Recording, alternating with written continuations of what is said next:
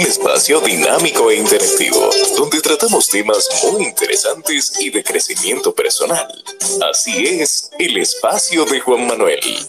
De lunes a viernes a las 8 de la noche por aquí, por Twitter. No te lo pierdas, síguenos en todas nuestras redes sociales como arroba carboneljuan. Te esperamos.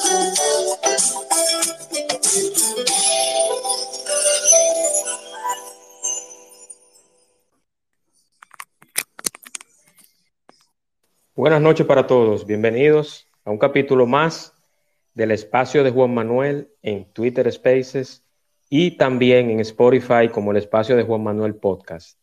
Esta noche con un tema muy interesante, actual y con un invitado que hace tiempo yo quería organizar un espacio con él y es el estimado Gustavo Valverde.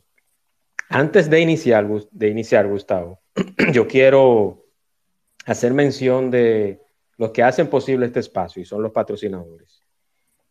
Yo tengo como patrocinador oficial del espacio de Juan Manuel Express Wash aquí en Punta Cana, en la avenida Barceló, justo al lado de Autorepuestos Montilla. Express Wash, lavado y detailing 100% ecológico sin agua.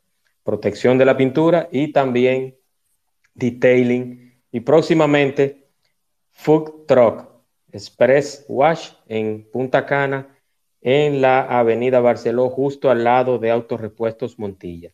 También, como patrocinador oficial del espacio de Juan Manuel en Twitter Spaces, tenemos a FMF Designs Advance, que no es más que todo lo que tiene que ver con el diseño de construcción, estudio de suelos, estudio de vulnerabilidad, estudio sismo resistente, construcción de estructuras metálicas en FMF Designs Advance, a cargo de la ingeniera Frinet Muñoz Espinal.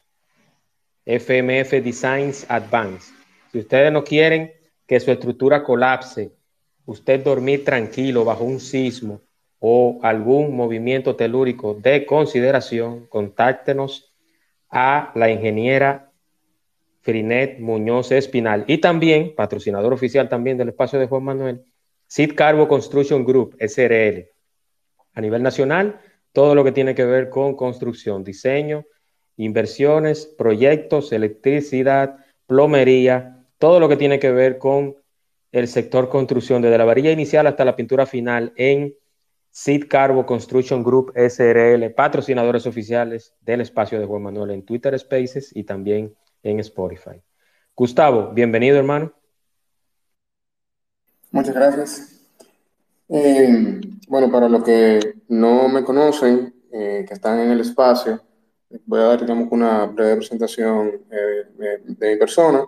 mi nombre es Gustavo Valverde, tengo ya unos años trabajando con todo lo que es implementación de sistemas ERP, los sistemas ERP básicamente cuando se componen de inventario, contabilidad, eh, ventas, eh, compras y N cantidad de módulos en el caso de lo que trabajamos nosotros.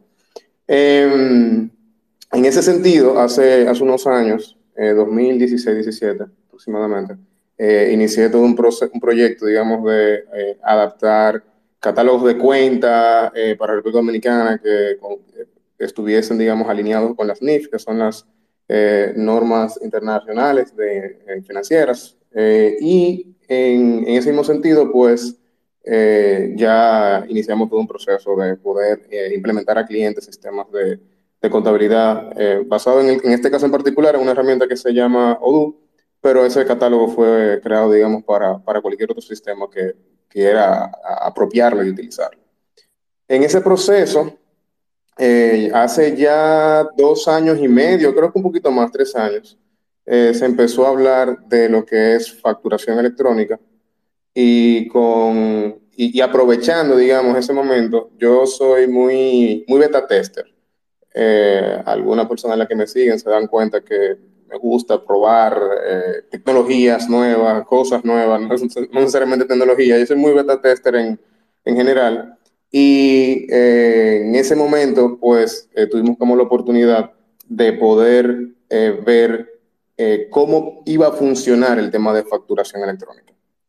hay unos, uno, hubo proveedores anteriores, está el, el, equipo de Babel, Babel Consulting, si mal no recuerdo, o de Voxel, que, también, es la empresa, digamos, madre de ellos. Eh, y ellos fueron, digamos, los primeros que iniciaron implementaciones con empresas grandes. Eh, cuando hablo de empresas grandes, hablo, por ejemplo, eh, Corripio, hablo de, de, ese tipo de empresas, empresas considerablemente grandes en República Dominicana. Pero lo que yo estaba buscando en ese momento era realmente masificar y poder ayudar a, a empresas pequeñas y medianas empresas a que pudieran también adoptar el tema de facturación electrónica. Y cuando empezamos todo este proceso de, facturación, pues es bien interesante porque eh, ayuda a digerir, tal vez no de la mejor manera, pero sí ayuda a digerir varios conceptos hacia los empresarios, como es el tema de la firma digital, porque para poder, por ejemplo, iniciar el proceso de eh, registrarse en DGI para la emisión de facturas electrónicas, hay que sacar una firma digital para la empresa. Eh, para el representante principal de la empresa, todavía, todavía no hay firmas eh, digitales para este proceso en particular, empresariales, sino que son personales, porque se tiene que elegir un representante y ese representante se le emite su firma digital y con esa firma digital es que ellos pueden eh, hacer las emisiones. Entonces, ese viene siendo el, primer proceso que se realiza. La, hay un proceso que ya tiene muchos años corriendo. Yo cuando estaba en la universidad, 2008, 2009, recuerdo que eh, con Avancis eh, hicimos, Avancis es la compañía que emite las, las, firmas digitales, eh, con Avancis hicimos un proceso, sacamos nuestra firma, eso fue 2008-2009, no me recuerdo por más o menos la fecha. Y, y, ya como que conocí el proceso. Pero muy pocas personas saben que independientemente de facturación electrónica, eh, que ellos pueden sacar su, su, propia firma digital. Entonces, digo que es interesante porque eh, son muchos conceptos nuevos, será traumático para, para, muchas personas, posiblemente por eso. Realmente es un proceso eh, aún, aún todavía un poquito técnico, digamos, pero también la DGI ha, ha, hecho un trabajo interesante y también creó su, propio, su propia herramienta de, de facturación. Y en ese proceso, cuando mencionó de que ellos crearon su propia herramienta de facturación, pues yo creo que entramos, empezamos a entrar en el mundo de eh, cómo se factura electrónicamente. Entonces, eh, yo les mencioné que hay una empresa, eh, esta empresa de eh, Babel, que inició todo ese proceso con empresas grandes. y obviamente utilizando sistemas que algunos de ustedes, si menciono los nombres, seguro conocerán, de SAP, de Dynamics y demás. Eh, y obviamente ellos, ellos iniciaron con, eh, con, ese tema de implementaciones con esos sistemas grandes. Eh, y obviamente el costo de esos sistemas mm, ni siquiera cerca de lo que puede pagar una, una pequeña o mediana empresa, porque muchas veces son millones y millones de pesos. sin embargo, nosotros lo que estamos viendo es crear una interfaz para poder conectar el sistema que fuese eh, y que ese sistema pueda emitir eh, facturación electrónica. En el momento como nosotros estábamos, y todavía obviamente estamos, por ejemplo, implementando el sistema y, y, utilizamos Odoo para implementar, eh, pues hicimos una integración con Odoo en una primera fase y luego con personas que se acercaban y empezamos a integrar con ellos. Ahora bien, eso abarca una parte de las empresas que son medianas con cierto nivel de organización que ya saben que quieren un RP eh, o que saben que quieren un sistema, digamos, más allá de, de un simple sistema de facturación. Eh, si vamos desescalando un poquito más, eh, lo que le sigue a eso eh, vienen siendo sistemas como, eh, que seguro algunos de ustedes también conocerán, como Cashflow, Alegra y demás. Y esos sistemas que son principal, ya, ya han ido evolucionando. nacieron principalmente como sistema de facturación, ya han ido evolucionando un poquito más, que también tienen inventario, también manejan temas de producción, un poquito simple, pero lo hacen.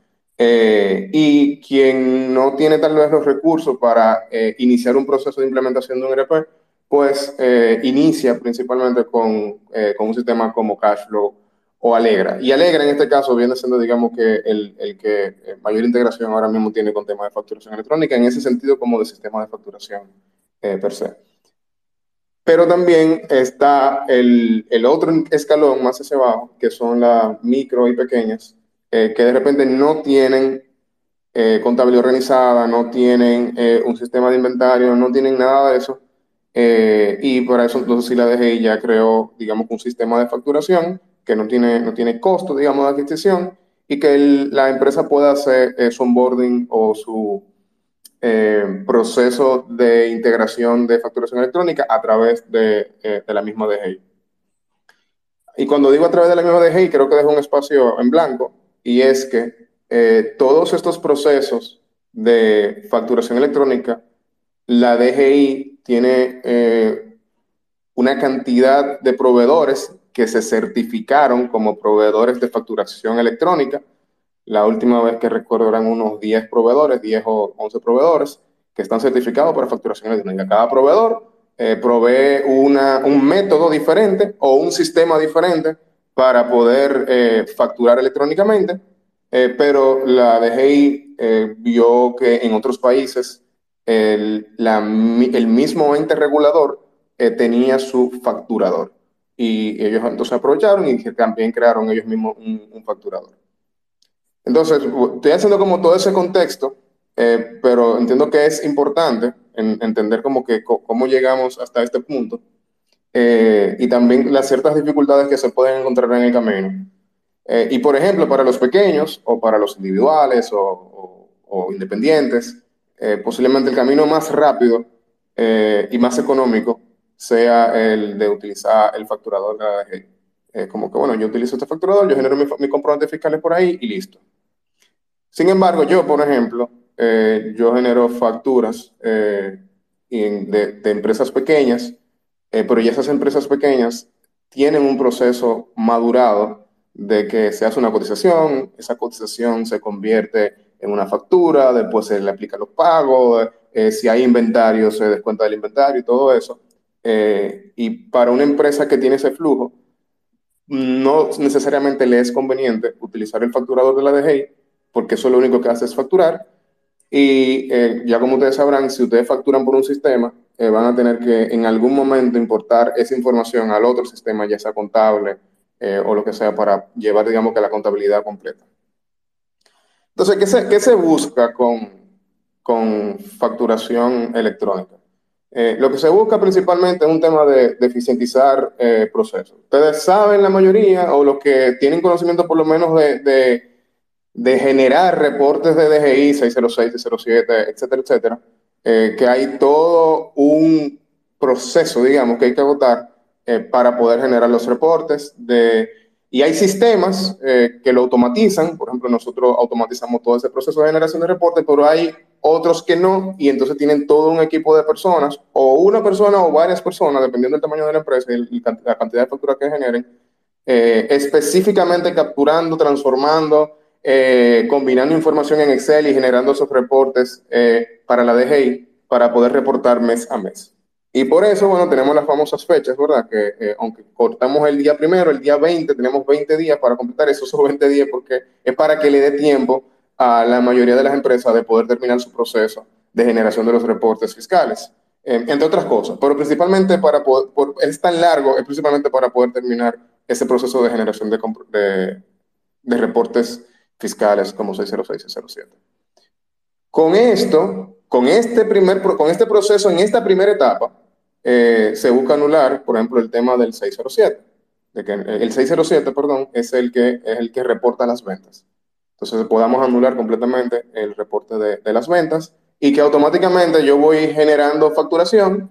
Eh, como esa factura debe cumplir con, un, con todos los requisitos, por así decirlo, con todos esos requisitos fiscales, con todo lo que la DGI espera que esté en la factura y demás, eh, pues ya cuando yo emito la factura y la DGI me la aprueba de que la factura está correcta, ya se supone que esa factura, ese monto y demás ya está reportado y yo no tengo que hacer un reporte adicional fuera de eh, yo haber emitido mi factura. Y eso que le quita muchísima complejidad a muchísimas empresas eh, de tener que tener personas exclusivamente haciendo reportes que de por sí es un, es un costo innecesario eh, y, y, también para poder tener la información al día a veces eh, se dificulta eh, y, y, por eso también es importante, por ejemplo, en ese caso. Entonces, eso es, es, un, es un tema en particular, que reducir esos costos operativos y ser un poquito más eficiente.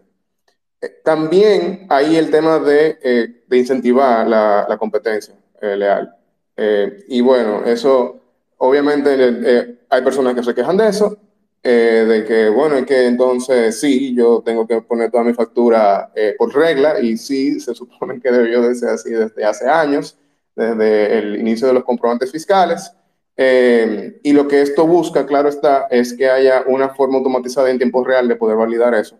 Eh, y el incluso con, con, la, emisión en vivo, en, tiempo real de la factura, que se pueda validar que realmente ya esa factura se emitió y haya forma para, para los eh, clientes y proveedores de, de, validar esas informaciones.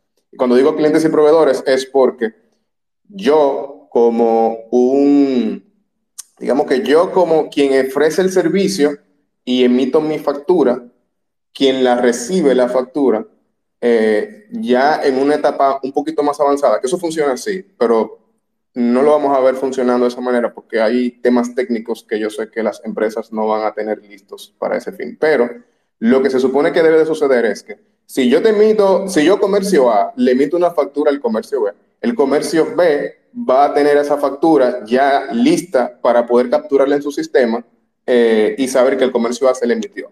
El comercio B hace un proceso de que, ah, ya comercio A me emitió mi factura y yo comercialmente apruebo que esa factura sí está correcta y ya ahí se registra mi, mi cuenta por, por pagar. En la primera se registra la cuenta por cobrar, en la segunda la cuenta por pagar. Yo tengo que hacer un registro de la factura completa porque como es una factura electrónica que trae toda la información y estamos estandarizados en cómo es la factura, pues tengo una forma muy eficiente de poder registrar mis facturas porque pudiese llegar al punto de automatizarlo y ni siquiera tener una persona registrando facturas, sino que se van a registrar automáticamente cada vez que un proveedor me emita una factura. Y eso obviamente agiliza muchísimo eh, el tema de, los procesos y facilita también el, el, tema del cumplimiento tributario, porque una de las cosas que sucede mucho en esto es que eh, me emiten una factura con un impuesto, con unas retenciones, cuando yo la voy a registrar de mi lado, eh, no me dan los cálculos porque mi sistema calcula diferente, eh, y un sinnúmero de cosas que, que, suceden en el día a día y que son muy traumáticas para, para, para estas empresas, dependiendo incluso del formato de, de la factura. Y, y, obviamente aquí lo que se busca es estandarizar todo ese proceso para que una vez emitida una factura, el otro la pueda recibir y si tiene un proceso automático, incluso la pueda registrar de forma automática en, su sistema. Y, eso viene siendo, digamos, de, los beneficios. Ahora bien, eh, no es que no venga con sus retos, ¿verdad? Eh, porque, eh, como les mencioné, para yo emitir una factura, tiene que pasar por la aprobación de la DGI. Principalmente, o más bien, las facturas que no son de consumo, o sea, las que no van dirigidas a un, al consumidor final, yo voy a un restaurante de comida rápida, eh, si no pido comprobante, no es que no se esté emitiendo un comprobante, pero si no pido comprobante fiscal para mi empresa, eh, se emite una factura de consumo. En, ese caso, hay un proceso que no es que eh, los restaurantes o ese tipo de comercios que tienen punto de venta y tienen un flujo alto de personas, no que ellos tienen que estar 100% conectados online todo el día y, y no van a tener esa restricción en un 100%. La tendrán, pero no en un 100%. O sea, yo se, puede ser, hay, hay un método, hay un procedimiento de contingencia donde si se desconectan de DGI, ellos pueden, ellos, pueden generar un loto del día de, las transacciones o un loto del mes de las transacciones y ya con eso están. Ahora bien, cuando hablamos de facturas de crédito fiscal, eh, que son las que van dirigidas a las empresas para poder reportar sus gastos, entonces, en ese caso, para yo poder emitir ese tipo de facturas, sí yo tengo que estar en línea con la DGI. No hay forma de yo emitir una eh, factura, por ejemplo, en este caso sería 31 eh, de crédito fiscal, el 31 para la electrónica. Eh, no poder emitir ese tipo de comprobante si, si no estoy en línea, porque la DGI tiene que validarme antes de yo reportarla y enviársela al proveedor. Entonces, sí hay casos donde van a haber retos y esos retos va a ser principalmente eh, poder estar en línea para la emisión de ciertos tipos, la mayoría en verdad, de la mayoría de los comprobantes. Eh, y digo mayoría de los tipos de comprobantes porque no, no todas las empresas, su mayoría de comprobantes son crédito fiscal, hay unos que sí emiten de consumo, como los restaurantes, que la mayoría son eh, de consumo.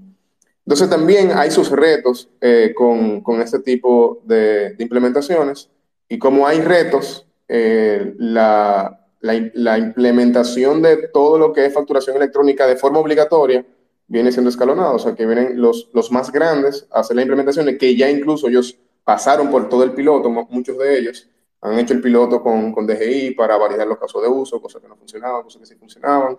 Eh, seguro alguno de ustedes se podrá haber dado cuenta en algún momento que, claro, estaba emitiendo eh, comprobante electrónico, hace un tiempo ya, empezó a emitir comprobante electrónico, después dejó de emitirlo porque tuvo sus problemas ahí, después lo corrigió, y eso sencillamente. Y eso, y eso era posible todavía, y todavía sigue siendo posible en, en esta etapa piloto. O sea, todavía yo puedo switchar, por así decirlo, entre un tipo de comprobante entre el electrónico y el que no es electrónico. Por una vez sea obligatorio ya, eh, pues eh, lo que va a haber es el proceso de contingencia, que tiene su, su propio método. No me voy a ir en explicaciones detalladas de cómo va a funcionar eso. Pero básicamente eh, lo, que, lo que viene a traer esto es, eh, ah, y claro, otras facilidades que a veces preguntan, es como que, ah, bueno, entonces no tenemos que emitir, no tenemos que imprimir las facturas. No, no es requerido imprimir la factura y eso es uno de los beneficios. No hay que imprimir factura, no hay que guardar, en verdad no hay que hacerlo desde ya, pero eh, Ah, eso también es otra conversación larga. Pero básicamente no hay que guardar los 10 años de facturas. Eh, yo he tenido, por ejemplo, clientes que tienen sus almacenes, literal almacenes de facturas físicas. Y aunque hayan facturas que no las entregan, las imprimen para poder llevarlas al almacén y tener sus 10 años de, facturación ahí. Eh, realmente eso no es 100% requerido eh, bajo las nuevas legislaciones, incluso las legislaciones que tienen que ver con temas de firma digital y con eh, delito, eh, crimen y delito de alta tecnología y demás. O sea, hay un cúmulo de cosas ahí que no requiere que se, emita que se imprima obligatoriamente, pero bueno, es una discusión diferente. El punto es que eh, sí, con este proceso ahora mismo no es obligatorio emitirla, pero eso no significa que ya por eso los negocios dejen de emitir facturas y vayan a ser 100% sin papel o paperless, como se le conoce, pero habrán algunos que sí eh, podrán ir avanzando en ese sentido. Incluso yo conozco negocios que le, le ha ayudado a hacer la, la implementación paperless, eh, que no emiten facturas, o sea, no le imprimen ya las facturas. O sea, yo, simple y sencillamente, casi toda su documentación es digital eh, y cuando se necesita un soporte, pues en ese momento se, se, imprime la factura, se necesita un soporte para, para algo, pero en su operatividad diaria son 100% paperless. Entonces, es muy interesante el, el, el, proceso, eh, un poquito técnico todavía, y sé que eso irá mejorando ahora ya, eh, como esto se empieza a ser obligatorio en los próximos meses, años, eh, pues eso también irá madurando el, el, cómo las personas pueden ir uniéndose y integrándose a facturación electrónica. Pero mientras tanto sigue siendo un proceso un poquito técnico, preferiblemente con ayuda de, de, los proveedores que le pueden ayudar a los clientes, digamos, a hacer el onboarding. Eh, pero sí, eh, eso, eso irá mejorando con el tiempo. Yo no sé si, eh, Juan, me queda tiempo o, o si. Sí, sí, claro, claro. Claro, sí, sí, sí, tiene tiempo todavía. Pero yo quería iniciar con una, antes de iniciar con la pregunta de los oyentes, yo siempre les eh, lanzo un bumper para las preguntas, pero yo quiero hacerte la primera pregunta y, él, y es algo que a mí me preocupa, que yo lo puse cuando en uno de los tweets que promocioné el espacio contigo, Gustavo, y era que hay tres palabras, tres palabras interesantes en, en el tema de la facturación electrónica, y es uno, DGI, otro, obligatoriedad, y tercero, no menos importante, este año. Entonces, a nivel de promoción, yo he visto en algunos banners, algunas, algunas eh, en Twitter y en algunas páginas que sale en la, una pequeña promoción de la facturación electrónica, pero ¿hasta dónde? Porque por naturaleza y por idiosincrasia del dominicano, a nosotros tienen que meternos por todos lados la publicidad para que la gente entienda lo que tiene que hacer o lo que va a hacer. Entonces, esa parte me preocupa. No sé si tú tienes algo que agregarme o cómo me respondería esa, ese interrogante. Mira, yo creo que la, la mejor forma de responderte eso eh, va en dos vías, o sea, porque no, no, no podemos quitar la responsabilidad al regulador, eh, pero va en dos vías. Una es, eh, ustedes saben el tema del barbete, ¿verdad? Y el tema del barbete se dio y aún con la extensión considerable que se le dio, el último día se acumularon muchísimas personas en, en, digamos, las estafetas de pago y demás para, para pagar los impuestos y sacar su entonces, nosotros tenemos una cultura que dejamos los temas para, para último. Eso, eso es lo primero. Y, lamentablemente, ¿verdad? Es así, pero eh, yo, yo dudo que eso no vaya a pasar. Eso, eso va a pasar eh, casi seguro.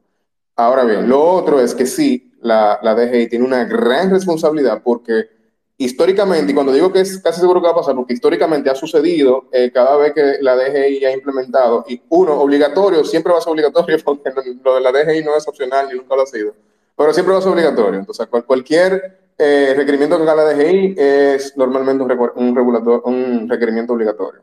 Eh, lo segundo es el tiempo que tú mencionas, por ejemplo, ah, en este año, no exactamente, ya eso vendría ya en 2024, pero Sí, en los 12 meses a partir de que la ley sale en vigencia, pues eh, no todos, sino los grandes contribuyentes eh, son los que inician el proceso.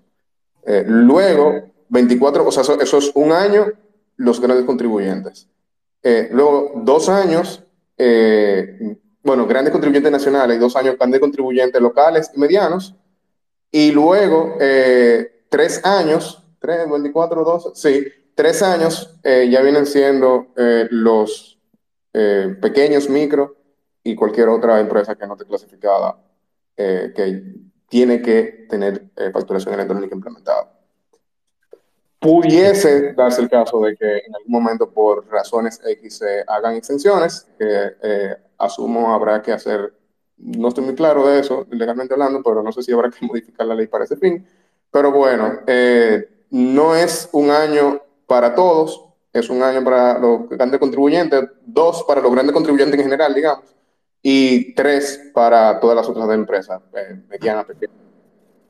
Eh, entonces, pero sí la DGI tiene que hacer, digamos, que uno solamente porque esto es muy, mm, no digamos que es muy diferente, porque si lo comparamos cuando se implementaron los comprobantes fiscales, es muy similar el trauma, el cambio porque y, digo trauma, estoy acostumbrado a decir trauma y no cambio, porque los cambios son traumáticos, sean cual sea. Eh, y más en este tipo de cosas que incluye implementación de sistema, cambio de cómo se contabilizan la factura, cómo se emite, eso es traumático, eso no podemos quitárselo, es un proceso traumático.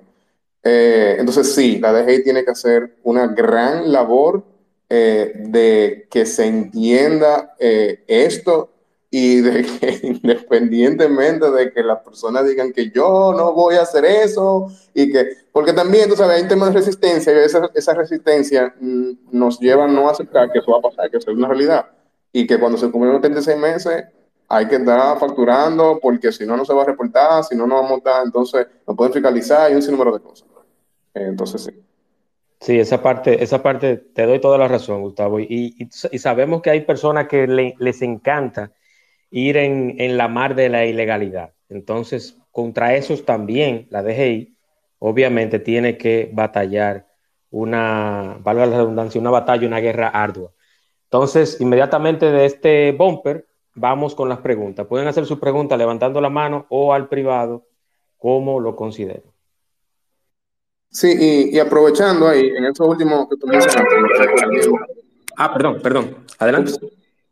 No, rapidito, no preocupes. En, lo que alguien eh, hace alguna, eh, levanta la mano, es que es un tema delicado porque eh, entenderlo es difícil, incluso hasta para los que son técnicos, es difícil. Entonces, cuando tú mencionabas la palabra, por ejemplo, de que, bueno, hay que hacer una guerra, sí, pero es una guerra, pero no es una guerra, porque es más bien eh, darle a entender a la población, tú sabes, el beneficio de eso, no, no tirárselo arriba y en contra, porque eh, se van a poner súper renuentes hasta la implementación. No, yo me refería a la guerra. Pero hacerlo obligatorio, tú sabes. yo me refería a la guerra, yo me refería a la guerra a los que siempre están tratando, buscando la forma de cómo evadir. Eh, básicamente eso, porque el que está, el que va siempre por lo, por lo lícito, Gustavo, tú sabes que siempre va a buscar la forma y va a ser paciente y va a hacer las cosas, pero hay personas eh, como en todo en la vida, que siempre van a decir, óyeme, pero este, esta gente sin broma y van a buscarlo, van a, inclusive si pueden buscar un hacker, mira, hackeame esto, que la ley contempla y es muy clara y muy explícita en las sanciones para el que intente hackear el tema de la facturación electrónica. Sí, y, y, agrego algo ahí, perdón que estamos extendiendo esta parte, pero le agrego algo ahí, y es que eh, en el proceso de sanciones y de cuando se va a tomar acciones legales, y bueno que lo sepan, porque seguro hay personas que no solamente son clientes o proveedores, sino también hasta implementadores.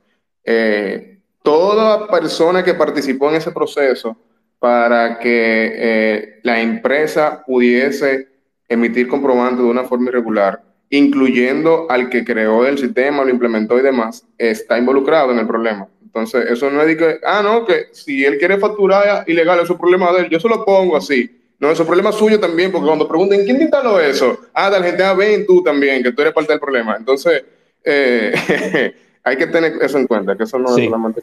Así es, así es. Entonces, con tu permiso, Gustavo, voy a, a colocar el bumper de las preguntas y les repito que pueden hacerla tanto al privado como levantando la mano de manera muy organizada como normalmente hacemos en este espacio. Tus preguntas, escríbenos al privado en arroba carbonil Juan. El espacio de Manuel.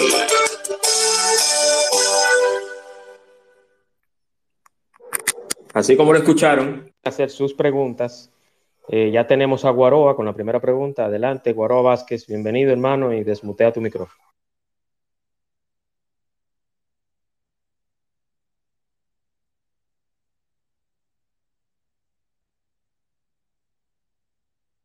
Hola, Guaroa, desmutea tu micrófono. Ahora sí. Ahora sí. Eh, bien, buenas noches y muchas gracias. Eh, no, a nivel de usuario, ¿cuál es la expectativa? de que en el transcurso de esta implementación y cuando ya está implementado, nosotros nos veamos libres de, esas, eh, de la factura impresa y de que podamos eh, disponer de esa factura de forma digital, ya sea en nuestro correo, en un, servidor que se, una especie de, de, cuenta que se tenga habilitada para uno tener esas, esas facturas ahí disponibles en vez de tener la impresa. Sí, mira, eh, yo te voy a responder eso en, dos partes. Lo primero es, eh, ahora mismo se emiten comprobantes fiscales y se emiten esa factura. Sin embargo, no es obligatorio tú imprimir la factura. Yo te puedo enviar tu factura por correo electrónico. Tú vas a un, tú a un restaurante y ese restaurante te dice, hey, deme su correo. ¿Usted quiere que le envíe su factura a su correo? Si le envías la factura al correo, no tiene que imprimirla. No tiene, perdón, aclaro. No tiene que imprimirla si no tiene una impresora fiscal. Si tiene una impresora fiscal, lamentablemente tiene que imprimirlo obligatoriamente. Y muchos seguro no lo hacen porque, sea como sea, tienen que imprimir la impresora fiscal. Porque si no imprimen la impresora fiscal, pues entonces ya están, tú sabes, eh, eh, están en contra de la ley. Entonces, em, limitantes en eso que te acabo de decir es que hay una impresora fiscal. Si tú no tienes una impresora fiscal, tú puedes sin ningún problema pedirle a tu cliente las facturas y emitírselas por correo. Eh, incluso en el caso de nosotros, nosotros no emitimos factura impresa, nosotros le emitimos facturas 100% digitales, le enviamos el correo y, listo, y ya, el, cliente la, la, la toma y la, y la, y la introduce en su sistema, o sea que el es 100% digital. Eh, lo que sí, claro, busca, por ejemplo, con la facturación electrónica, es que desaparece totalmente eh, el tema de la impresora fiscal, eso desaparece. Y entonces ahí sí ya hay un motivador, ojo, un motivador para eh, que no se impriman facturas. Eso no va, eso no quiere decir que eh, igual nos estemos resistiendo, ¿verdad? En ese proceso a emitir, enviar las facturas por correo eh, y seguirlas imprimiendo en, en, un POS que no sea fiscal, pero sí, en una impresora que no sea fiscal, perdón, pero no es ahora mismo ni siquiera una obligatoriedad, a, excepción de quienes tienen una impresora fiscal, de, imprimir una factura.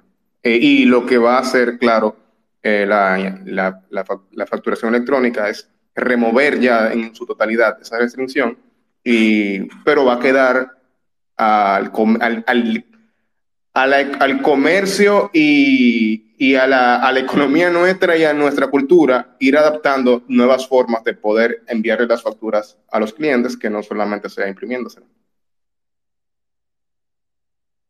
¿Contestado, Guaro, a tu pregunta? Eh, sí, exacto, entendiendo, porque de nuevo es un proceso de cambio, no va a ser de, hoy para mañana. Y lo que quiero ver es como que tengamos eh, en un futuro un, proceso tipo ventanilla única o un proceso organizado en el cual no sea solamente cuestión de pedir un correo, sino que se disponga de, como, por ejemplo el mismo RNC o el mismo usuario y desde la oficina virtual de la DGI, ahí, tú puedas ver las, la factura que, ¿verdad? que tú tienes es recibida, pero de una forma eh, detallada, que no sea nada más el monto y, el concepto así, el, el, emisor, el RNC emisor, sino que tú tengas una especie de desglose, pero eh, eso ya sería como un, un etapa 3 o 4. Pero sí, entiendo que estamos eh, enfocados en ese camino de, de no depender del, de la hoja impresa. Sí, y voy a hacer un comentario rápido para completar eh, tu pregunta, más lo último que dijiste. Eh, en otros países, todas las personas tienen que registrarse en lo que sería nuestra DGI, ¿verdad? Eh, y tienen que tener su RNC, ya sea personal o empresarial, que viene siendo el famoso NIF. y en, esas, en, esas, en esos países, es mucho más fácil tú poder gestionar la entrega de una factura digital a la persona que le corresponde, porque es como que, ah, tú me estás pidiendo una factura fiscal, dame tu RNC. Eh, yo como entidad reguladora tengo tu correo aquí en, la plataforma y yo te envío, como que ponme tu correo al que tú quieres que te envíen, te lleguen todas las facturas que te emita eh, algún proveedor o algún comercio. Y ahí te puede llegar automáticamente. El tema que nosotros tenemos es que obviamente no estamos en ese punto eh, y, hay que lograr muchas cosas para llegar ahí, pero es que siempre va a haber un caso por ahora donde hay una persona que no va a tener el correo, que no va a saber manejarlo de esa manera y que va a ver que, tú sabes, imprimirle su factura sea como sea.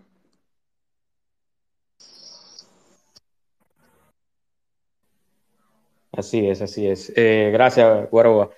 Tengo a Raúl, Raúl Ovalle en espera para comentario o pregunta. Adelante, Raúl. Bienvenido, hermano. Eh, sí, buenas noches. mira, eh, tú mencionaste algo sobre la competencia desleal que me preocupa bastante con relación al batch de las facturas de consumidor final que tú puedes enviar.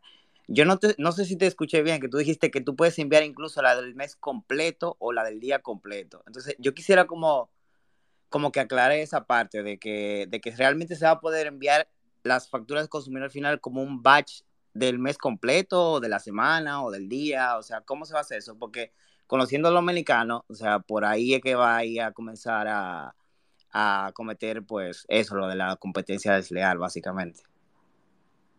Sí, y mira, yo, yo quisiera darte una respuesta concluyente con eso y te voy a decir por qué no puedo dártela. No te la puedo dar porque incluso en los últimos meses ese proceso eh, se ha ido afinando, o sea, desde el lado de la DGI se ha ido afinando de qué se puede hacer, qué no se puede hacer. Eh, si, si, voy a estar fuera de línea, eh, tengo que poner el sistema en modo contingencia y hay unos, por ejemplo, ahora mismo eso es un proceso totalmente diferente posiblemente como vaya a ser en el futuro, pero sin embargo, sí tienes razón en que eso puede ser una brecha. No obstante, eh, yo entiendo que se van a implementar mecanismos como para ir reduciendo los problemas que se puedan generar de que mientras yo esté offline eh, y pueda emitir comprobante 02, eh, tú sabes cómo se van a emitir esos comprobantes, o sea, como que cuál es la forma de emitirlo, pero sí, todavía hay un, pequeño gap en ese sentido que poco a poco se irá cerrando porque ha ido cambiando incluso recientemente. Ok, está, bien, gracias. Gracias a ti, Raúl. Guaroa, antes de que Guaroa, eh, de darle la palabra a Guaroa, eh, Gustavo, tengo dos preguntas. Uno, por la zona donde yo vivo, que es en Punta Cana, hay dos, hay un sector, hay dos sectores que uno no menos importante que el otro, los dos eh, inciden y tienen una porción importante en el PIB el PIB, pero uno es el sector construcción y el otro es el turismo. ¿Están también en esa misma tesitura de la facturación electrónica o te, lo, te digo en el sector construcción porque es mi área y estoy preocupado con los que dan servicio, ya sea de camiones, de equipos amarillos y todo eso, porque me dicen, concho, Juan Manuel, mira, eh, hay un asunto de una facturación electrónica, ya yo no te voy a hacer la, te puedo hacer la facturita a mano, no te puedo, o sea, hay un cierto temor en eso. Yo debo transmitirles a ellos la información de que no se preocupen, tratar de guiarlos por el camino en que puedan dar el servicio, pero también estandarizarse? ¿O qué tú me puedes decir sobre esos dos sectores? Sí, mira, em, en una primera etapa, y tal vez yo digo una primera etapa que puede ser bastante extendida, por cierto, pero realmente nosotros en la actualidad, eh, las empresas tenemos la facilidad de utilizar el tipo de comprobante que es de gasto menores. Entonces, eh, los gastos menores eh, vienen cubriendo, hasta los informales y los, gastos menores vienen, vienen cubriendo esa, esa necesidad. en, el, en el de en el de facturación electrónica, perdón, eh, hay dos nombres para eso, que viene siendo compras electrónicos y gastos menores electrónicos, básicamente. Entonces, no va a cambiar en una primera instancia mucho la, la dinámica con, con, ese tipo de, de proveedores. La, dinámica va a ser muy, muy similar. Eh, si igual va a aplicar, ¿sabe? El tema de las retenciones y todo eso, que también ha sido todo un dilema. Eh, y lo interesante con eso va a ser eh, la validación que va a hacer la DGI antes de que tú emites el comprobante de si ese monto total, esa retención y demás y el subtotal están cuadrando de forma correcta, porque si no te lo va a rechazar. Porque en ese caso que tú mencionas de la constructora y, y, de ese tipo eh, de proveedores y, de las retenciones, es donde más problemas de cálculo se generan. Eh, y una de las cosas que obviamente la DGI necesita corregir, no solamente para ella, sino también para los, para los mismos comercios es que la información en montos no se genere mal, porque incluso cuando tú generas un depósito 606 eh, y vienen esos montos mal, te explota, tú sabes, pero te explota es ya que tú lo sabes a final del mes. En, la mayoría de los sistemas, hay otros que no, que en el momento que se la factura es muy similar a facturación electrónica, que lo validan en el momento. Entonces, eh, no creo que eso vaya a modificar mucho eh, tu, tu modalidad, digamos, de manejarte con los proveedores, porque todavía tú vas a tener ahí como facilidad las, las compras electrónicas y los gastos menores electrónicos. Sí, sí, eso es muy interesante y gracias por la, por la explicación, Gustavo. Y yo precisamente hoy le dije a un, a un subcontratista que está trabajando la parte de, de equipos, eh, de excavación específicamente, porque tú sabes que antes se hacían unos trucos. Mira, el, el tema de la excavación y movimiento de tierra, ponlo como transporte y todo, todo ese tipo de cosas. Y él me dijo a mí, mira, me dijeron en la DGI tal y tal cosa, que eso no se puede hacer, y son personas que te hacen una cubicación o te, o te envían un presupuesto que tienen que ir a un centro de internet, Gustavo, a hacerlo, porque no tienen computadora y no la saben usar. Son trabajadores informales, pero que saben su asunto. Entonces, esa era la, la inquietud que tenía con el tema. creo que Barba tenía ahí la mano todavía levantada.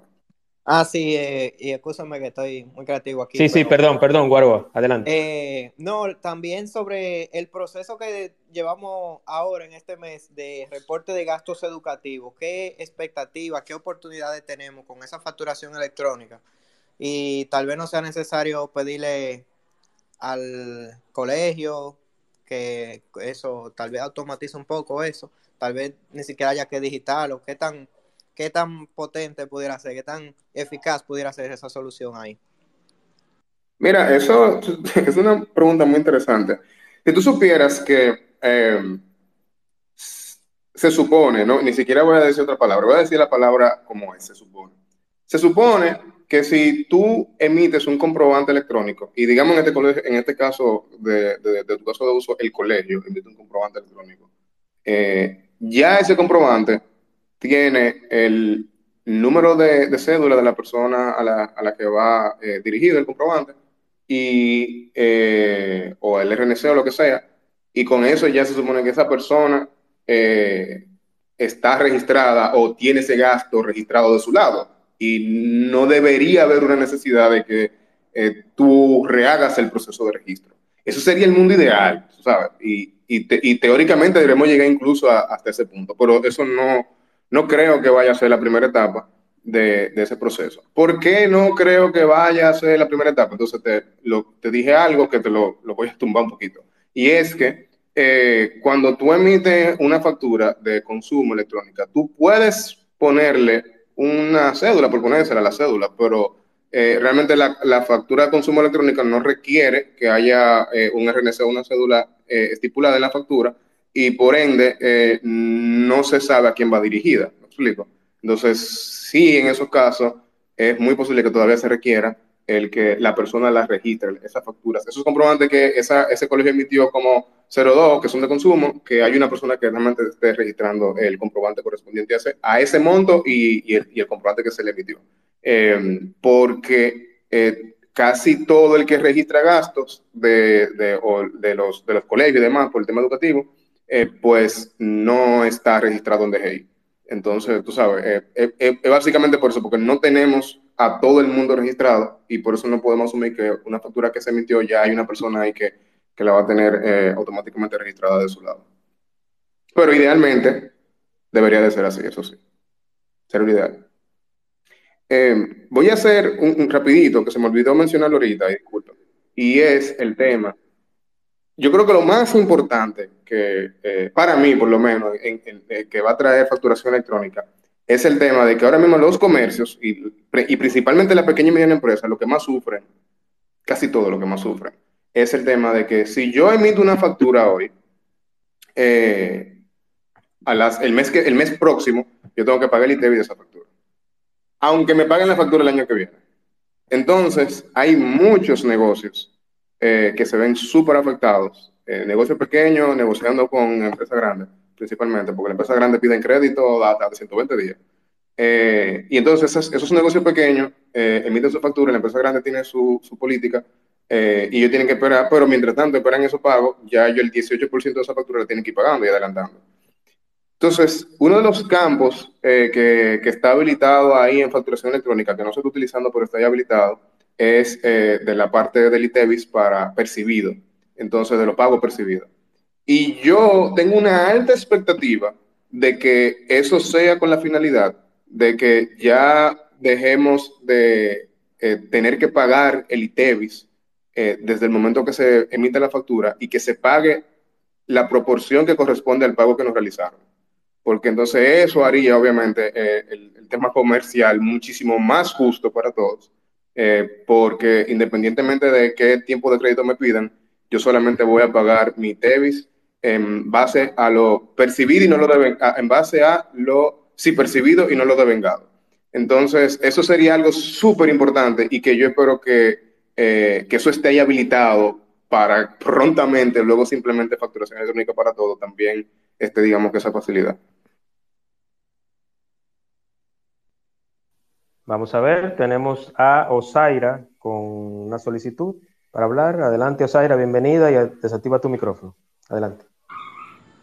Hola, Gustavo, buenas noches para todos. Osaira por aquí. Yo tengo varias preguntas, me conecté un chin tarde, pero he leído algunas uh, informaciones eh, de que hay personas que están en contra. Eh, obviamente, me imagino que los pros son más que, lo, que los contra que tiene el, el proyecto, ¿verdad? Eh, quería saber eso, las desventajas y sobre todo tenía otra pregunta para los comercios, por ejemplo, cuando estén esos printers de facturas electrónicas, hay comercios que te dicen, usted va, quiere comprobante, sí o no, va a ser obligatorio que todo sea con comprobante y algunos otros que te dicen, mira, solo tomo efectivo. Esos, o sea, cómo el sistema va a regular eh, esa situación que tenemos mucho, o sea, solo tomamos efectivo, no se evaden impuestos, lo que asumimos, ¿verdad? Pero cómo el sistema lo amarra. Y lo otro es que estabas comentando que el sistema, ¿verdad? Con el tema de que tú vas a tener que pagar el ITEB y el próximo mes y demás, si ya están las estructuras diseñadas por el tema de los créditos de la empresa, que algunas son a 30, 60 y hasta 90 días, eh, porque el sistema no se diseña para que asuma esa parte, ¿verdad? Y le evita un problema al tema de los pequeños y grandes empresas. Déjame ir contestando por parte. Eh, uno, a, hago una pequeña aclaración por si acaso se, eh, no, no, fui claro con eso. Eh, sale facturación electrónica. Eh, facturación electrónica te remueve la necesidad de tener un, una impresora fiscal y posiblemente muchos restaurantes vayan a aprovechar ese beneficio porque también, ojo, un dato interesante que tal vez se me va a extender un poquito para la explicación, pero es muy difícil hacer un e-commerce en una empresa que tiene una impresora fiscal. Porque si yo vendo por el e-commerce, tengo que, la impresora fiscal tiene que emitir ese comprobante. Porque está atado el proceso a la impresora fiscal. Y eso es una restricción horrible. Y remover la impresora fiscal obviamente da muchísima flexibilidad para eh, métodos de cómo yo puedo vender mi producto porque no estoy atado a esa impresora. Entonces, eh, haciendo esa aclaración o, ese, comentario que se me escapó, eh, cuando llegue facturación electrónica, yo no necesito tener impresora fiscal. Yo no necesito tener teóricamente una impresora especial para las facturas. Puede ser una impresora teóricamente cualquiera, con el formato, claro está, porque si hay un formato eh, que, exigido por la DGI, que incluso siempre ha sido exigido hasta cierto punto, va a haber un formato para, para la factura, para la factura física, y lo hay ya, hay un formato para la factura física. Entonces, eh, lo único que yo voy a tener que cumplir es con mi formato. Ahora bien, eh, eso no quiere decir, eso, eso no va a ser una, una limitante para yo poder cobrar en efectivo, para yo poder lo que sea. Por eso hay un tema también de educación del lado del consumidor y es pedir su factura. Algo interesante de, ese proceso ahora es que las facturas, tú ellos tienen un portal habilitado donde tú puedes validar si esa factura es válida o no. Eh, y eso va a ser muy importante. Pero sí, todavía hay una gran responsabilidad del lado del consumidor de que, hey, no, dame mi factura fiscal, tú sabes. Eso es muy romántico también porque el problema es que si tú no, si yo te consumí ya y tú me entregas una factura que no es, tú sabes, con comprobante electrónico, ¿qué yo voy a hacer? No te voy a pagar, me voy ahí. Entonces hay un, hay un tema eh, que también es medio romántico de la expectativa de qué se espera con eso. Y yo entiendo que también sería muy bueno que la DGI en todo este proceso aclare como que cuáles son los escenarios posibles, porque a veces eh, hay un tema como de, ocultar o de como que no deja saber que hay escenarios, sí, porque lo van a ver el escenario, hay personas que van a querer eh, cobrar en efectivo. Lo peor que puede pasar, y ojalá no pase, es que literalmente hayan personas que se rehúsen totalmente a eso y en vez de un paso adelante, den un paso atrás y digan, no, yo voy a cobrar en efectivo ahora nada más. ¿Entiendes? Entonces, eso sí sería un, gran problema y por eso el tema de informar y de saber qué hacer en esos, en esos eh, casos va a ser muy importante, eh, como mencionaba, por ejemplo, Juan al, inicio. Eh, creo, que creo que de las preguntas que me hiciste hubo una que no la respondí y se me olvidó. Déjame saber si... Te decía que cuál sería como la desventaja, como a modo general. yo creo que la... ¿verdad? Sí, yo creo que la desventaja, por así decirlo, de modo general, es que van a haber algunos tipos de comercio que para poder facturar eh, van a tener que estar sí o sí en línea. Eh, y esa viene siendo la desventaja. Y ojo, yo que tengo ya seis años, siete, eh, haciendo implementaciones de sistemas y muchos de ellos son en la nube, incluso el mismo, el, el mismo Alegra y otros sistemas que solamente están en la nube, y hay muchísimo comercio eh, que, están utilizando ese tipo de sistema y es 100% online. O sea, si el sistema, si se cayó el internet, ellos no facturan. Literal, no facturan porque no tienen sistema para facturar. Em, entonces, eso puede ser, eso como, eso, eso como la limitante, pero yo no estoy muy claro como del panorama de, de, de si realmente una limitante, porque ahora mismo de por sí hay muchas empresas que están limitadas a tener internet incluso para hacer su facturación porque su sistema no está en su instalación, sino que está en otro sitio.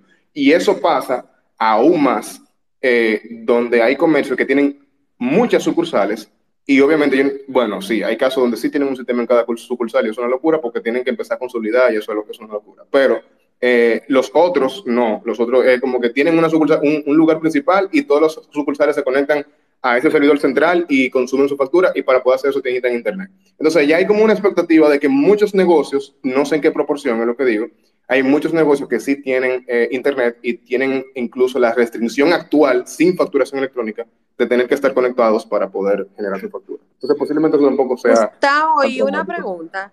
Eh, con relación al anticipo, yo no sé, yo no soy dueña de negocio, pero escucho, tengo algunas amistades que sí. Eh, con relación al anticipo, ¿esto de la factura electrónica lo mejora, lo empeora o sigue siendo igual? Es una excelente pregunta y ojalá eso desaparezca porque yo no sé cuál es la razón del anticipo. Eh, eso se supone que era temporal y, y eso nunca debió de existir. Entonces, yo también espero con ansias que en algún momento desaparezca el, el, anticipo, que por ejemplo para los, para los RCT, eh, lo que están en, el régimen simplificado de tributación no tienen que eh, pagar el anticipo y eso es muy conveniente. Eh, pero para todo el otro vivo sí, igual yo sigo sin entender por qué, tenemos anticipo, porque en verdad eh, la forma en cómo se comporta un negocio, incluso con, con COVID, nos dimos cuenta de que eso es una aberración tener un anticipo, porque con COVID muchísimas empresas dejaron de facturar lo que facturaban y el anticipo es estimando lo que tú vas a facturar futuro, entonces es una locura. Eh, eso no debería existir y, y sí, la gente de que me excusa por eso. No, eso te iba a decir, Gustavo, que te, te, estás, te estás buscando eh, eh, que te digan enemiguito y no me hable, pero, pero estoy de acuerdo contigo también. Ese tema del anticipo en algún momento desaparecerá.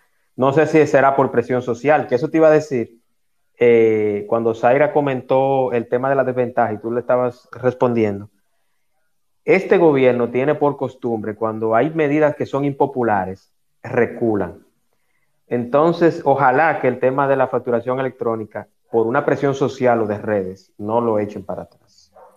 Mira, yo dudo que eso pase, porque es que, es que facturación electrónica es una deuda, eh, no solamente como nosotros internamente como país, sino hasta para comercio exterior y, y demás, tú sabes, de poder tener una fórmula estandarizada para que otras eh, compañías de otros países puedan eh, saber cómo registrar nuestra factura, porque incluso los sistemas, y lo que se busca con esto a fin de cuentas es que los sistemas puedan automatizarse, no solamente internamente en el país, sino hasta con, con sistema internacional y de fuera. Entonces, eh, hay, una, hay una deuda muy grande con eso, y el, y el tema de hacerlo ley, tú sabes, sí, sabemos que no todas las leyes aquí se cumplen, lamentablemente, pero hay poco caso de DGI reculando, por lo menos. Entonces, eso Sí, yo te entiendo, eh, sí, es cierto, pero yo no, no, lo, no, lo, no lo veo venir. Ojalá que no, pero no lo veo venir. Sí, exacto, por la composición y por hacerse ley y, y, por, el, por la presión fiscal del momento, yo creo que estoy de acuerdo contigo. Pensándolo bien es así. Tengo a Raúl Ovalle y a, bueno, Rami me pidió la palabra, pero no sé si está disponible, no la veo por acá. Adelante, Raúl. Eh, sí, bueno, con respecto al tema de, de, la disponibilidad del sistema todo el tiempo. Eh, por ejemplo, yo, yo he tenido clientes que, que sí se le va mucho el internet y necesitan facturar, como tú dices. Si no tienen, el, eh, no tienen internet, básicamente no facturan. Entonces, tú mencionaste eh, hace rato de que la factura con comprobante fiscal es obligatoria en el tiempo, o sea, en, en ese momento tiene que hacerse. O sea, no, no sé quién, porque por, por ejemplo, en, en, ese caso, mi cliente lo que hacía era, bueno, dame tu, tu, tu, RNC y yo te mando la factura por correo y no hay problema. Y eso es lo que, lo que hacían cuando se le iba el internet, por ejemplo. Entonces, ahora es obligatorio que tiene que ser en el momento exacto o, o también eh, el, el, el, emisor de la factura va a tener la, la, posibilidad de hacerlo como un tiempo después, por ejemplo, cuando regrese. Sí, sí, sí, sí, Eso, eso, no, lo, eso no lo modifica. Eh, no es que vinieron a consumir el servicio y tú tienes que emitir obligado la factura en ese momento, eh, con comprobante fiscal, eh, con crédito fiscal en este caso, del, del tipo crédito fiscal. Sino que si de repente, hey, tú le puedes decir, mira, yo ahora mismo se, se, me fue el internet, no estoy conectado con la DGI, yo te puedo emitir la factura más tarde y yo te la envío. Y listo, va a ser lo mismo, el mismo proceso. Te voy a generar tu comprobante cuando yo vuelva a tener conexión. Te, te ejecuto la venta pero el comprobante queda para cuando ya eh, vuelve el Internet. Eso sí, eso sigue siendo una posibilidad. Ok, gracias. Tenemos a Juan, déjame ver, Juan, Juan, Juan. Bueno, Rami me pidió la palabra. Juan, como yo sé que tú eres un caballero, me pediste la palabra, pero voy a dársela a Rami, a una dama que está por acá, y luego voy contigo, ¿te parece? Perfecto, gracias. Perfecto. Rami, adelante, Rami. Bienvenida.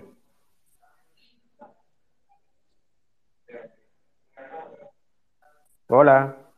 ¿Me escuchas, Rami? Desmutea tu micrófono para que puedas hablar.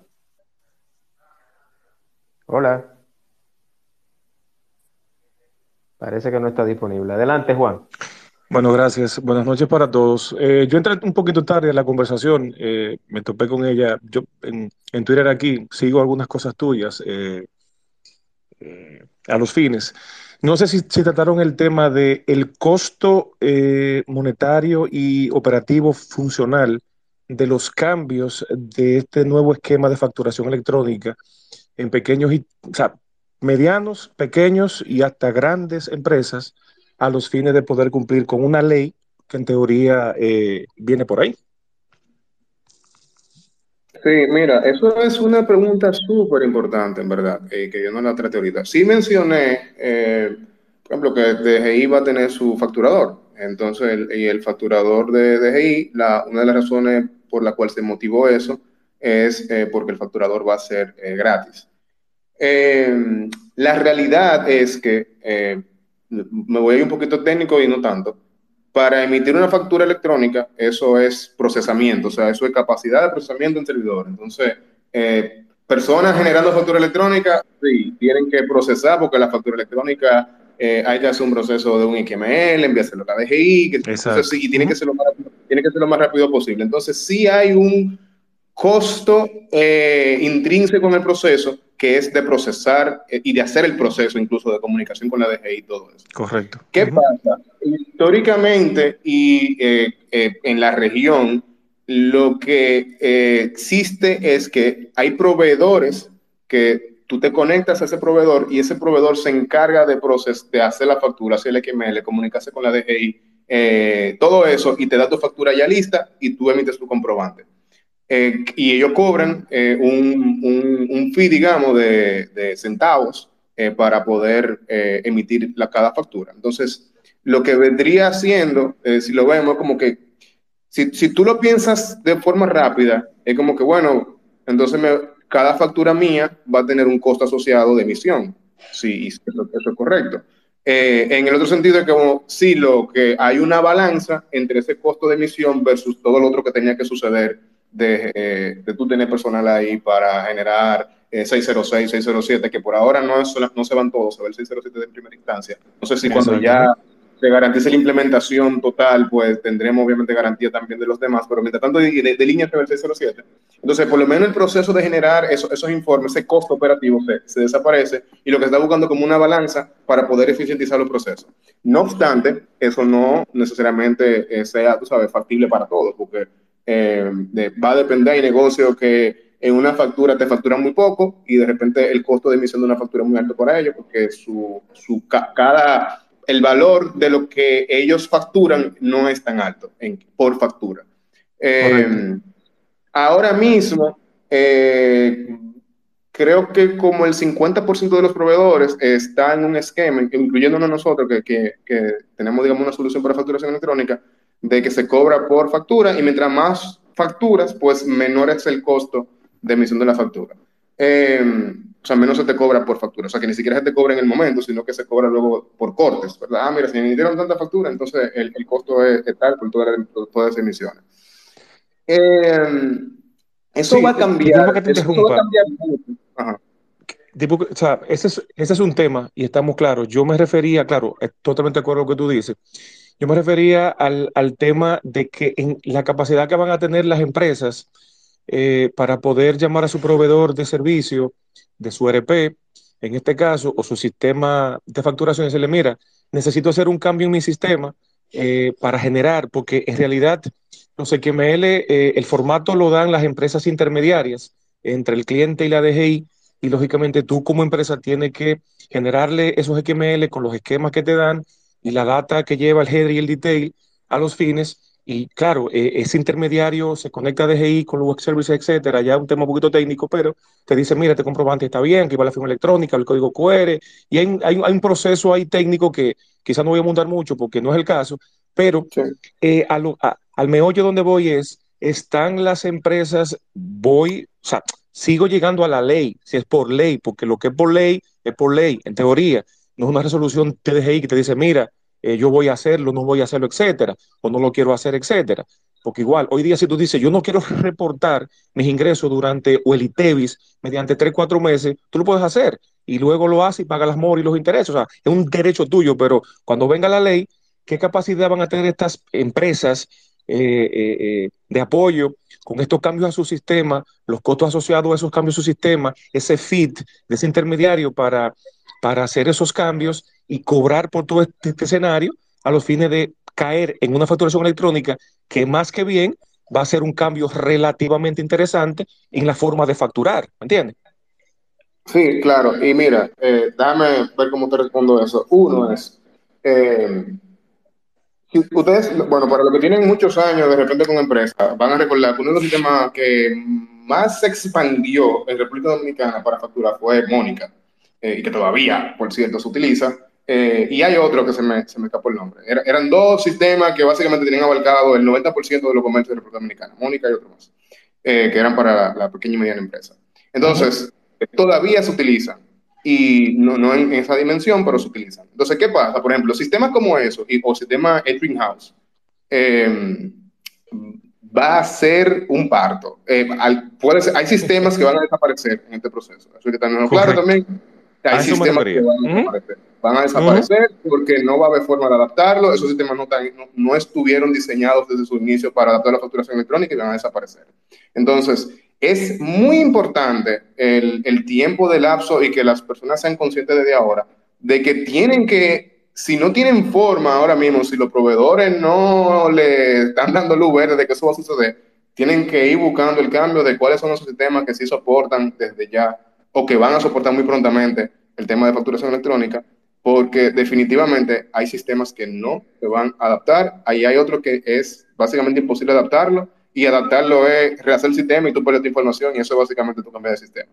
Entonces, eh, y por eso la DGI saca, digamos que eh, su facturador como para mitigar, pero eso no le solo mitiga a todos, eso solo mitiga a, una parte muy particular, mitigar. Eh, es una locura, exacto. Es un, eso, eso fue para tapar ese hoyito por ahí y decirle, mira, si tú no lo haces automático, tú te subes aquí, pero lo vas haciendo uno por uno. O sea, imagínate un, un cliente que haga 60 facturas diarias, 70, que tenga que ir allí a un input a meter esa datos. Eso fue como que, mira, aquí está gratis, pero funciona, pero no es lo que tú vas a usar, ¿me entiendes? O sea, es un poquito interesante esa parte.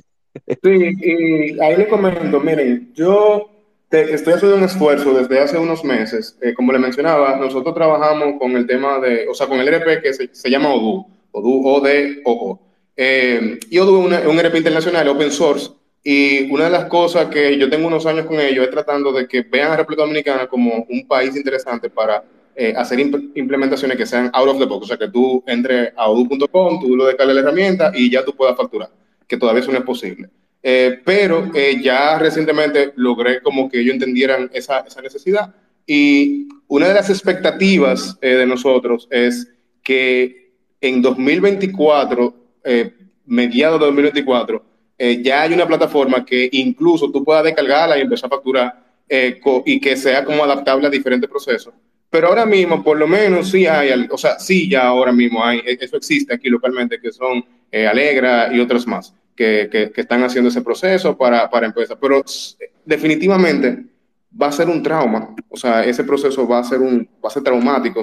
Mira, te adelanto, nosotros, nosotros, sí, yo te, yo te quise escuchar, pero nosotros, en mi calidad, yo soy el presidente de JG Consulting, somos partner de Microsoft en el área de ERP a nivel de, de Dynamics GP, y nosotros tenemos una base instalada interesante de clientes, y lógicamente eh, ellos, por supuesto, han venido a nuestra oficina y nos han dicho, mira, eh, ¿qué va a pasar con la facturación electrónica? Tengo que hacerlo obligatoriamente. Entonces, justamente te lo comento porque nosotros tenemos clientes de diferentes segmentos, pequeño, pequeño mediano, corporación, etcétera, que pueden pagar una implementación, unos cambios en sistema de, de esta, este proyecto, digamos. Pero eh, eh, saliendo de ahí, cuando tú le llevas la propuesta y los intermediarios, que lo que tú dijiste ahorita, yo no sé cómo se, se manejan lo que, lo que tú conoces, pero los que están certificados en DGI, lógicamente, que son unos 5 o 6, básicamente eh, eh, son unos intermediarios entre DGI y el cliente que te cobran por lo que tú dijiste, ciertamente por un fee de cantidad de factura. Eso ya tú vas a llegar al acuerdo con, con ellos como más convenga, pero todo el trabajo de generar la data XML en todos los formatos que se pide de eh, factura fiscal, note débito, note crédito, devoluciones, etcétera, los gastos menores, porque todo va eh, y las áreas que tú, que tú veas o tú enfoques en el ERP, pues lógicamente todo eso va a tener lo que hacer el proveedor de servicio que te provee, valga la redundancia, tu ERP o tu software de finanzas o de facturación, como tú quieras llamar. Pero porque no es simplemente facturación, también se van a, a incurrir ahí los, los comprobantes tipo 11 y 13, que ya electrónicos son otros números, que son los gastos menores de factura y todo esto. Entonces, ¿hasta qué punto los, el comercio dominicano está acorde con estos cambios para poder llamar a tu proveedor y decirle, mira, ¿en cuánto me sale el proyecto? Ah, no, mira, el proyecto te sale en tantos miles de dólares. Ah, pero aparte de eso yo tengo que eh, conectarme con un tercero para enviarle esta data y, o sea, hay muchas cosas que quitar del medio, porque te lo digo porque mis clientes actualmente, eh, de una base instalada interesante que tenemos, solamente tres me han dicho, háblame de, este proyecto. Cuando, mira, esto es lo que hay. De hecho, escúchame que, me extienda un poquito sobre el tema, pero eh, las empresas que facturan bien y que se han visto ahora con esta situación, te dicen, coño, eh, me van a cambiar, por supuesto, a la larga va a ser una gran ventaja, pero ese cambio, esa mentalidad, esa forma, este nuevo esquema, hasta del formato de factura que tú usas actualmente, porque igual tú vas a poder adaptarte a la que te da la DGI, pero tú vas a querer seguir sacando tu formato de factura, que tú tienes cuatro logos, un, banner, o sea, cuatro anuncios y, poner tu código QR. O sea, hay un proceso técnico, operativo técnico de los cambios a sistema que va a ser bien interesante y bien costoso y, va a ser un nicho interesante de, proyectos eh, eh, sobre esos fines, ¿me entiendes? Sí, sí, sí, sí, sí, totalmente. Eso, tal cual lo menciona, no, sin, nada que agregar ahí. Bueno. Gracias, Juan. Y Gustavo, yo tengo una pregunta final y es el sistema QuickBooks, que me lo hicieron, me hicieron esa pregunta una oyente que estaba acá. ella, una oyente me hizo e, esa pregunta del sistema QuickBooks si se puede homologar o se puede hacer perfectamente la facturación electrónica. Y otra oyente, que era Rami, me mencionaba que los mayores beneficiados para la facturación electrónica son los que tienen internet de fibra óptica. Eh, sí, mira, eh, el sistema QuickBooks. QuickBooks es del otro. Eh, creo que estaba con tercer lugar en, ese momento de cuando se hicieron el sistema. Sí. QuickBooks históricamente ha estado forzado a, a cómo se factura en República Dominicana, o sea, nunca ha estado como que integrado en un 100% al, al, esquema fiscal nuestro. Eh, no conozco y, y conozco mm, decenas de casos eh, de QuickBooks de implementaciones y no conozco la primera eh, que incluso que genere de forma automática o en tiempo real tus tu 606, tu 607 y todo eso. Eh, y que, y que lo, lo, comprobante lo maneje de forma correcta. Entonces, eh, yo te puedo casi garantizar en más de un 90% que yo dudo bastante que QuickBooks vaya a ser la herramienta que se vaya a adaptar eh, a facturación electrónica. Yo lo, dudo bastante, lo que pasa es que QuickBooks no está hecho para eso. QuickBooks no está hecho para nuestro mercado, QuickBooks está hecho para el mercado americano principalmente y se le han hecho ciertas adaptaciones forzadas para medio adaptarlo, pero en verdad eh, yo no, yo, yo creo que incluso de los sistemas que en ese momento va a morir. No.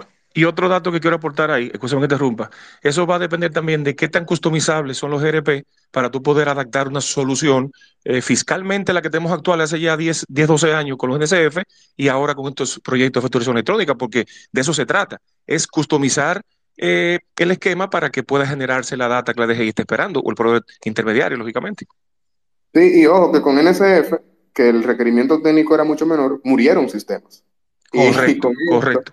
Y con esto, que el requerimiento técnico es inmensamente muchísimo más complejo. Correctamente. Eh, pues obviamente se van a ir mucho más. Así es, así es. Así es. Gracias, Juan. Eh, gracias, Gustavo. Tengo ya, y aquí finalizo, para no cansar a mi invitado, porque yo quiero que Gustavo vuelva a otro espacio mío, porque si lo, si lo exploto mucho va a decir, pero Juan Manuel, yo duré dos horas. no, no, Eh, tengo a Ángel Báez eh, con una pregunta o comentario. Adelante, Ángel. Em, no, yo entré ahora y estaba escuchando. Em, no tengo ninguna pregunta que hacer y disculpen, solamente estoy escuchando porque me interesa el tema de la tarifa eléctrica. No, es la facturación electrónica, es sobre la implementación de facturación electrónica en República Dominicana. Ah, bueno, sí, yo tengo, yo tengo BILEP y tengo mío. Y en este caso de ahí pago la factura eléctrica, pago el internet, hago recargas y pido Didi Me ha parecido muy bien que haya estado este tipo de aplicación aquí. Y todo me llega ya vía electrónico para que así evito eh, papel. Eso ayuda bastante. Perfecto, gracias Ángel. Gustavo, entonces, antes de despedir y de darte las gracias por, aceptar hablar de, este tema que, que aunque ha salido en la prensa, ha salido en otros medios digitales y todo eso, nadie lo había explicado tan escueto como tú y como Juan Gutiérrez. Juan, ya te sigo en, Twitter. Eh, no, lo habían, no lo habían explicado de esta manera. Entonces yo creo, yo no sé si si ya luego que pasen los meses, eh, cabría una segunda parte para ver cómo va, cómo, qué, feedback tú has tenido, eh, Gustavo. No sé si tanto Gustavo como Juan, ¿qué opinan de eso? Hacer una segunda parte dentro de seis meses para ver cómo va todo. Sí, no hay problemas, no hay problemas. Claro, eh, incluso ahora mismo, ah, bueno, recientemente hubo cambios en, en algunos temas muy técnicos de eso, pero pero sí, yo incluso quiero montar ahora el, primer e-commerce que va a estar facturando electrónicamente. Entonces, de aquí a seis meses creo que ya eso va a estar en marcha y sería un momento interesante como para ver cuáles han sido las experiencias de ese tipo de facturación eh, con, ese método. y, lo más, y lo más importante, si es cierto que lo van a hacer ley. Sí, sí, sobre todo, sobre todo, sobre todo. Entonces, yo quiero agradecer a todos los que están acá, tanto los oyentes como los que participaron, a Gustavo principalmente. Gustavo, muy agradecido.